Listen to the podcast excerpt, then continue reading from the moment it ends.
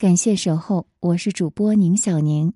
在今天的节目当中，我们一起来了解明英宗在土木之变被俘后，于谦为什么选择了朱祁钰。文章来源《国家人文历史》，作者黄金生。正统十四年。公元一四四九年八月十六日夜里三更时分，一阵紧急的脚步声打破了皇宫内的宁静。司礼监提督太监金英带着从怀来传来的信件，敲开了孙太后的寝宫。孙太后展开信函读罢，顿时就瘫在了座位上。虽然这几天一直预感不妙。在第一时间得知英宗被俘的消息，还是让孙太后悲痛不已。而闻讯赶来的前皇后获悉，婆媳二人抱在一起嚎啕痛哭。英宗朱祁镇被俘后，让身边的锦衣卫校尉袁彬写了一封信，叙述了自己被俘的情况，要朝廷以珍宝金银把他给赎回来。土木堡事变前几天，明朝曾派千户梁贵出使瓦剌军营，此时梁贵还留在瓦剌军营当中。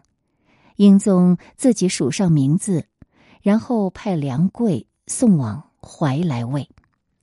八月十六日，梁贵到达怀来，当时怀来城如临大敌，城门紧闭，梁贵只得攀墙入城。怀来守将得知情况后，立即派人把信火速送到京师。当天夜里三更时分，送信人从西长安门进入皇城。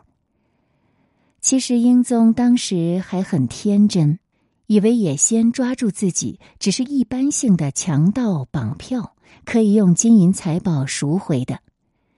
对于孙太后而言，能用钱解决的问题，当然都不是问题。他和前皇后就决定先封锁皇帝被俘的消息，并且抱着侥幸心理，立即把皇宫中的奇珍异宝搜罗起来，整整装驮了八匹马，在十七日中午派遣太监送到了居庸关外，找到瓦剌的军营，想要赎回皇帝。而对野仙而言，皇帝当然不是一般的人质。在收到赎金，这包括九龙蟒衣、缎匹和珍珠六托、金二百两、银四百两等物后，只字不提放人的事儿。当时京军竞甲旌旗都已经陷没在土木堡，京师皮卒雷马不足十万。满朝文武听了徐成主张逃跑的话后，面面相觑。稍许。成祖时就在朝为官的老臣礼部尚书胡莹，颤巍巍的站出来质问道：“不可！若去，陵寝将谁御守？”意思是，如果南迁，昌平的皇陵就没有人守了。这个话虽然说是反对南迁，但是理由让人感觉有点牵强。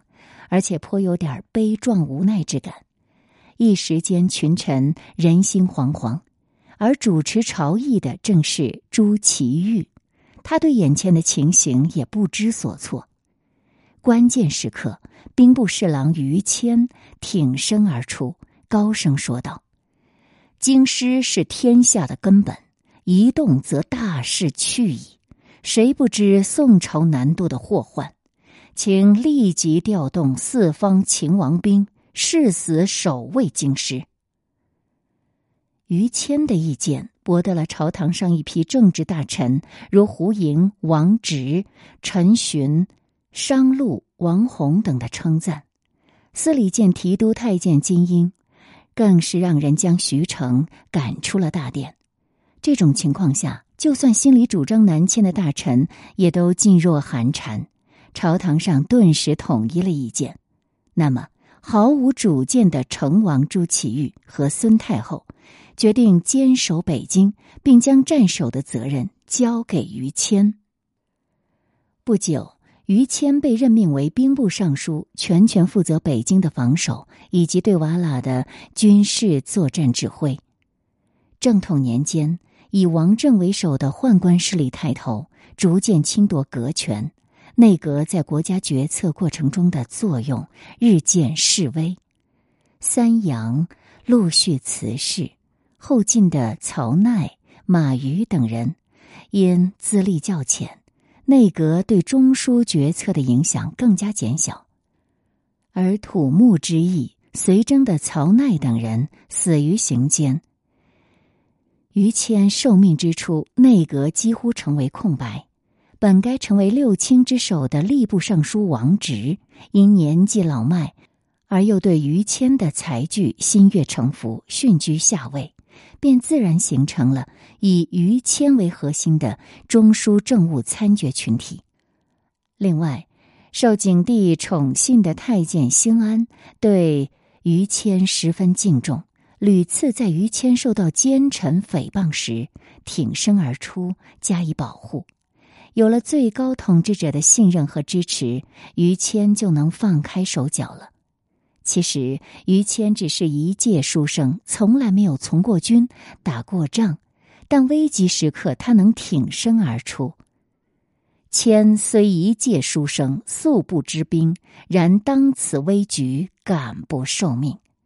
不过，仅凭勇气、决心和空喊口号是不够的。当于谦真正了解到目前京城的情况时，他才认识到，摆在他眼前的。是一个不折不扣的烂摊子。土木堡失利，几乎把所有的老本儿都赔干净了。京城里连几匹像样的好马都找不到，士兵数量不到十万，还都是老弱残兵和退休人员。但最严重的问题还不在于士气不振。土木堡明军全军覆没的消息，已经使得京师人心惶惶，形势十分危急。也先挟持着明英宗在宣府扣关，在大同城外索要金银财物，一次次的北疆紧急险情之讯传到北京。一些官员和富绅已经开始收拾自家的细软，准备逃难了。该怎么办呢？于谦首先奏请成王，要求从全国各地调兵。于谦一共调了三类兵，火速增援北京。第一类是两京、河南备操军，备操军就相当于预备役。第二类是山东及南京沿海备倭军，因为一直都有倭寇之乱，所以有专属的备倭军。那么第三类是。江北及北京诸府运粮军，也就是沿运河及海路负责漕运的部队，这在明军序列里就属于后勤部队。这三类兵虽然都算不上精锐，但不管怎么说，还是凑齐了二十二万人的兵员。于谦更奏请调动靖远伯王继所领的湖广兵，宁远侯陈茂所领的浙江兵，都来京师充实守备力量。不过，因为王继路远，就先令陈茂率浙江兵北上。有了军队，还缺少武器。当时京师里军队只有十分之一的人配备武器盔甲，于谦就下令。将南京储存武器的三分之二，共计一百二十六万件调入北京，还派人到土木堡战场上收集明军遗弃的武器。结果，收集明军溃败时丢弃的头盔九千余顶，甲五千多件，神枪也就是火枪一点一万余杆，神铳也就是火铳两万多支。神箭自然指的就是火箭，四十四万枚；火炮八百余门。这些在土木堡战场上没有来得及使用的武器，很快就装备了守卫北京的明军。兵马未动，粮草先行。北京城作为当时的京城，当然也囤积了一定的粮草。但一下子就多出来这么多各地来增援的部队，粮食问题如果不提前准备，这个仗是没法打下去的。当时，由于大运河的运输，通州是京城粮草的主要囤积地，通州储备仓米数百万担，可充京军一岁饷。那这么多粮食，不动员个十几万人，根本就运不回来。当然，打北京保卫战确实也用不了这么多粮食。不过，蒙古部族骑兵入寇，从来就是旧时当地这么多剩余的粮食放在通州，如果被野先占领的话，怎么办？他们可以长期围住北京不走了。所以，就算这些粮运不回来，也得烧掉。于谦征用顺天府大车五百辆运通州粮进京。同时号召人民有车之家每运粮二十担入京仓，就给脚价银，也就是运输费一两。不过就算如此，短时间内也很难把所有的粮食都运回来。于谦又想到了一个两全其美的办法，在紧急调派各地增援部队的同时，就下了另一道命令。令所有来北京增援的部队经过通州的时候，自行到通州粮仓取粮，能够超额多带粮到北京的，还有赏钱。那这样调集的大军从通州一过，顺手呢就把通州的粮食给搬空了。于谦的另一个措施是加固城防，并在北京城外设置障碍物，明军于城上、城垣、叠口。新设门扉一万一千有余，沙栏五千一百多丈，以阻击瓦剌军。随后，他又下令关闭京师城门，以示背城死战的决心。于谦开始大举调军运粮以及加强城防的行动之后，京城人心稍安，军民上下的士气也渐渐昂扬了起来。除了这两个问题，于谦还面临另一个更为棘手的难题：国不可一日无君。此时的大明帝国，皇帝还在瓦剌军手里。侥幸的是，土木惨败之后，瓦剌并没有乘胜直捣京师，而是几次在宣府、大同等边镇勒索财物，使明朝廷得到了一个月的喘息时间。朱祁钰虽然被赋予监国之位，但缺少皇帝的权威，政令无法畅通，掣肘阻碍特别多。尤其是当国家处于危急存亡的紧急关头，无法进行战时的动员和布置。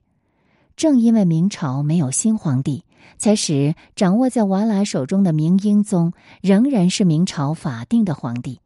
成为也先要挟牵制明廷的工具，使明朝在与瓦剌的较量中处于极其不利的地位。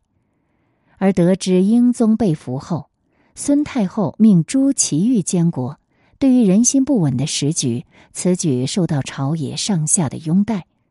不过，仅隔一天之后，这位皇太后又忽然抛出重磅消息，想要立两岁的朱见深为皇太子。朱见深是英宗朱祁镇的长子，当时与次子建清、三子建卓均为庶出。孙太后的这一波操作令众大臣瞠目结舌。国家正处在危难之际，一个两岁的娃娃怎么来领导全国人民共度国难呢？就在朝堂议论纷纷的时候，孙太后又颁布诏书。这道诏书暗含心机，不仅为朱祁镇的草率行为辩白，似乎英宗仍有望在近日返京。孙太后还告诫朱祁钰：赞总百官，理其事，不能有其他什么非分之想。那么，孙太后为什么会在这样的一个关头急于立朱见深为太子呢？对他来说，他的儿子祁镇被蒙古人掳去了，生死难测。如吴贤妃之子祁玉监国，一旦祁镇有意外，祁玉做了皇帝，母以子贵，那么朱祁钰的生母吴氏岂不就成了太后吗？以后的皇帝可就都和自己没了血缘关系了。碍于后妃不能干政的祖制和张太皇太后的故事，孙太后无法垂帘听政。那么，孙太后的如意算盘就是：英宗如果能够脱险归来，皇位自然还是自己儿子的；若有万一，皇位也只能是他孙子的。经孙太后的这般苦心安排，年幼的朱见深就成了合法的皇位继承人了。但是，孙太后的这种想法只是出于一己之私利，对抗击瓦剌、保卫北京十分不利。不过，此时的大明朝堂之上，正统时期的文官集团在以宦官为核心、锦衣卫等为辅助的内廷势力压制之下。所产生的压抑仇恨情绪，在土木之变国难背景之下，爆发出清洗内廷势力的政治诉求和潮流，局势发展已经超出了孙太后的控制。就在立太子的诏告发布后的第二天，成王朱祁钰驾临左顺门朝见百官，左顺门。现在又叫协和门，建于明朝永乐十八年（公元一四二零年），东边与东华门相望。这是明朝文武官员臣下向皇帝呈送奏本以及接本的地方。那按照往日的做法，朱祁钰要在左顺门与大臣们一起商议国事。他还来不及询问北京的守备情况，都御史陈毅就会合朝廷重臣，突然上表彰，认为王振轻微设计构陷皇家，应该诛杀王振家属及其党羽，抄没财产，以安定人心。陈毅开了头之后，先前被迫屈就于王振淫威之下的六科给事中和十三道监察御史就跟着上言，纷纷附和。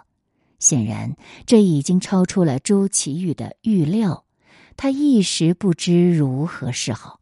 就在这个节骨眼上，负责皇帝朝见仪仗和保卫的锦衣卫指挥使王振的心腹马顺，竟然跳出来。大声呵斥群臣：“王振已为国家死于土木堡前线，你们在此还啰嗦什么？”马顺是王振的死党，原来明英宗宠信王振，就搞得整个朝廷乌烟瘴气，群臣的心中早已酝酿着一股洪流。首先跳出来的是性如烈火的几世中王弘。他冲上前抓住马顺的头发，用手里的朝户劈头盖脸的打下去，而旁边红了眼的大臣们纷纷上前围住马顺，一顿拳打脚踢，以致马顺这位锦衣卫头子竟然活活被打死在朝堂之上。他也成为古代历史上唯一被大臣们在朝堂上活活打死的官员。而朱祁钰见状，畏惧不已。急忙抽身，打算逃离现场。而这时，于谦连忙抢上前去，拉住朱祁钰的衣袖，跪在地上请求他留下来。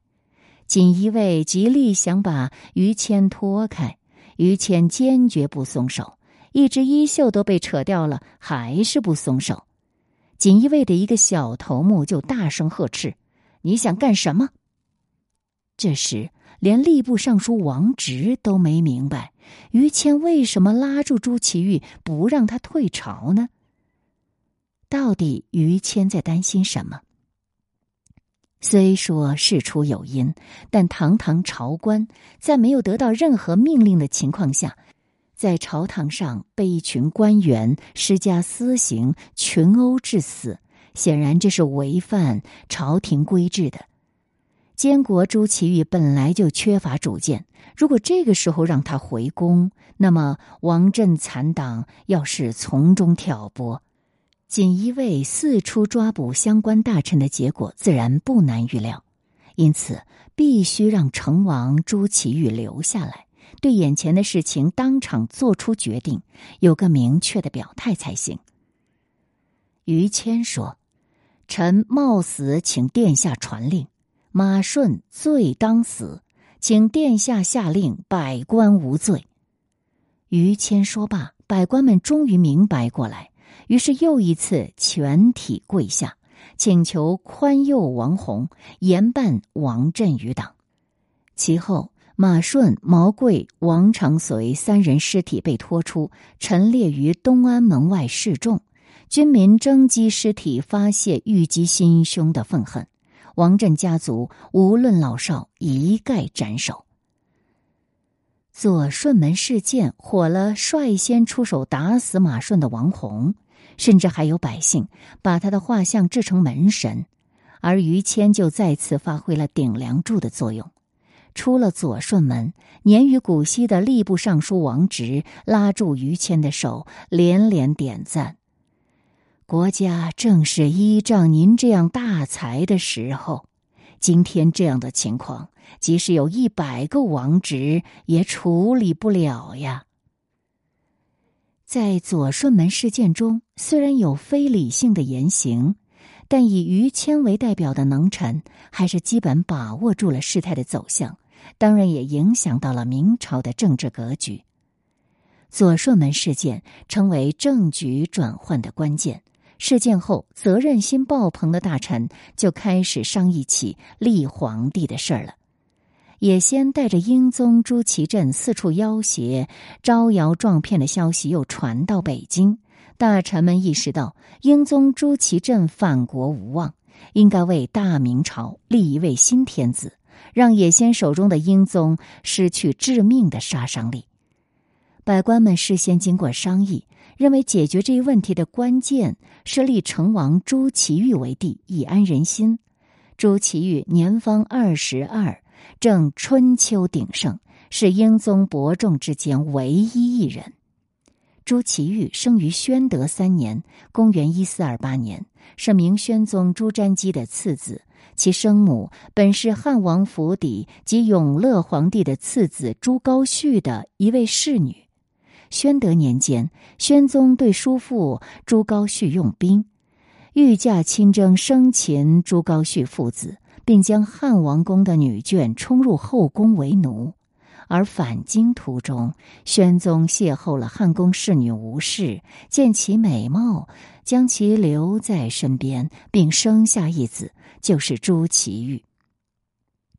宣宗这一生只有这两个儿子，自然对吴氏宠爱有加，将吴氏封为贤妃。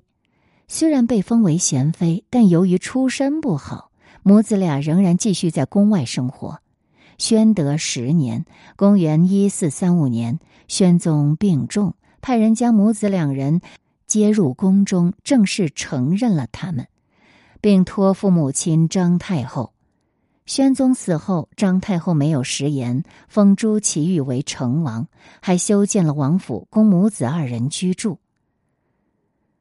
朱祁钰五岁进宫。想必这也是他和哥哥朱祁镇第一次见面，在偌大的进宫中，这两位相依相伴、读书玩耍，关系一直不错。朱祁镇很早就被立为太子，朱祁钰对皇位也没有什么非分之想。自成祖朱棣后，明朝对藩王大加限制，不得参与朝政，他的人生好像一眼就能看到尽头。只要安分守己，这一生可能就在锦衣玉食却又平淡无奇当中度过。可此时，上天突然给他一个改变命运的机会。因为常年在宫外过着近乎隐居的日子，朱祁钰母子的性格都有些懦弱怕事，凡事不敢出头，所以与孙太后与英宗母子倒也能够融洽相处。如果没有土木堡的狼烟，软弱的朱祁钰母子肯定会平静的度过一生，而事情的发展却把他推到了前台。不过，初为监国后的体验并不好，朱祁钰根本没有大权在握的喜悦。危急时刻，朝中之事千头万绪，状况连连，每天都有棘手的事情要处理。这对于从来没有任何从政经验的朱祁钰来说，更多的是一种折磨。所以当得知于谦等大臣提议立自己为帝时，他首先是拒绝的。不过很快，孙太后的旨意也来了，她接纳了群臣的请求，命成王即皇帝位。孙太后这个时候怎么突然同意让成王即皇帝位了呢？他虽然没有目睹左顺门发生的暴力事件，不过太监李永昌已经向他描述过了。事件发生后，他才发现此时这些浑身充满正能量的大臣们不太好惹，而且预感他们可能要对立军采取行动。果然，八月二十九日，孙太后最担心、最害怕的事情到来了。于谦等人联合诸位大臣，启奏孙太后说：“圣驾北狩，皇太子幼冲，国势危殆，人心汹涌。古云：国有长君社稷之福，请早定大计，以奠宗社。”这份奏书文字虽少，却很有分量。所谓“皇帝北狩”，只不过是皇帝被俘的委婉说法。奏书暗戳戳的告诫太后，当今是国家有难，大明朝正处在生死攸关之际，考虑问题应该以国家社稷为重。想立皇太子为新君，或想等着正统帝回来复位，这都不现实。奏章里虽然没有指名道姓说要拥立成王朱祁钰，可指向已经很明确了。局势已经由不得孙太后有多大的选择空间了，身边的太监也在不时的提醒。最终，孙太后下达懿旨：“卿等奏国家大计，何允所请？其命成王即皇帝位。”礼部俱仪，择日以闻。当然，孙太后也是有条件的。一方面，诏书赋予了成王即位的合法性；另一方面，诏书明确宣布，皇统本在英宗一系，景帝只是在特殊情况下代任其位，不得改变皇统世系。死后仍由太子朱见深继承帝位。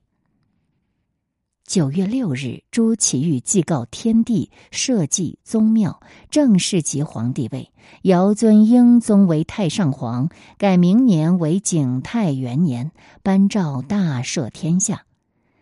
主要是靠着文臣支持而上台的朱祁钰，正式开启了景泰时代。伴随新君登基与正统旧臣大批死于土木之变。景泰朝政治格局呈现了巨大的变化，大批新官员开始进入政治中枢。然而，这个生于忧患的皇帝并不好当，国家正当危难之秋，京师处于风雨飘摇的境地。新任的皇帝必然要承担保卫大明江山社稷的历史重任，面临严峻的考验。惶然无助的景帝朱祁钰。便将法宝压注在积极备战的兵部尚书于谦身上。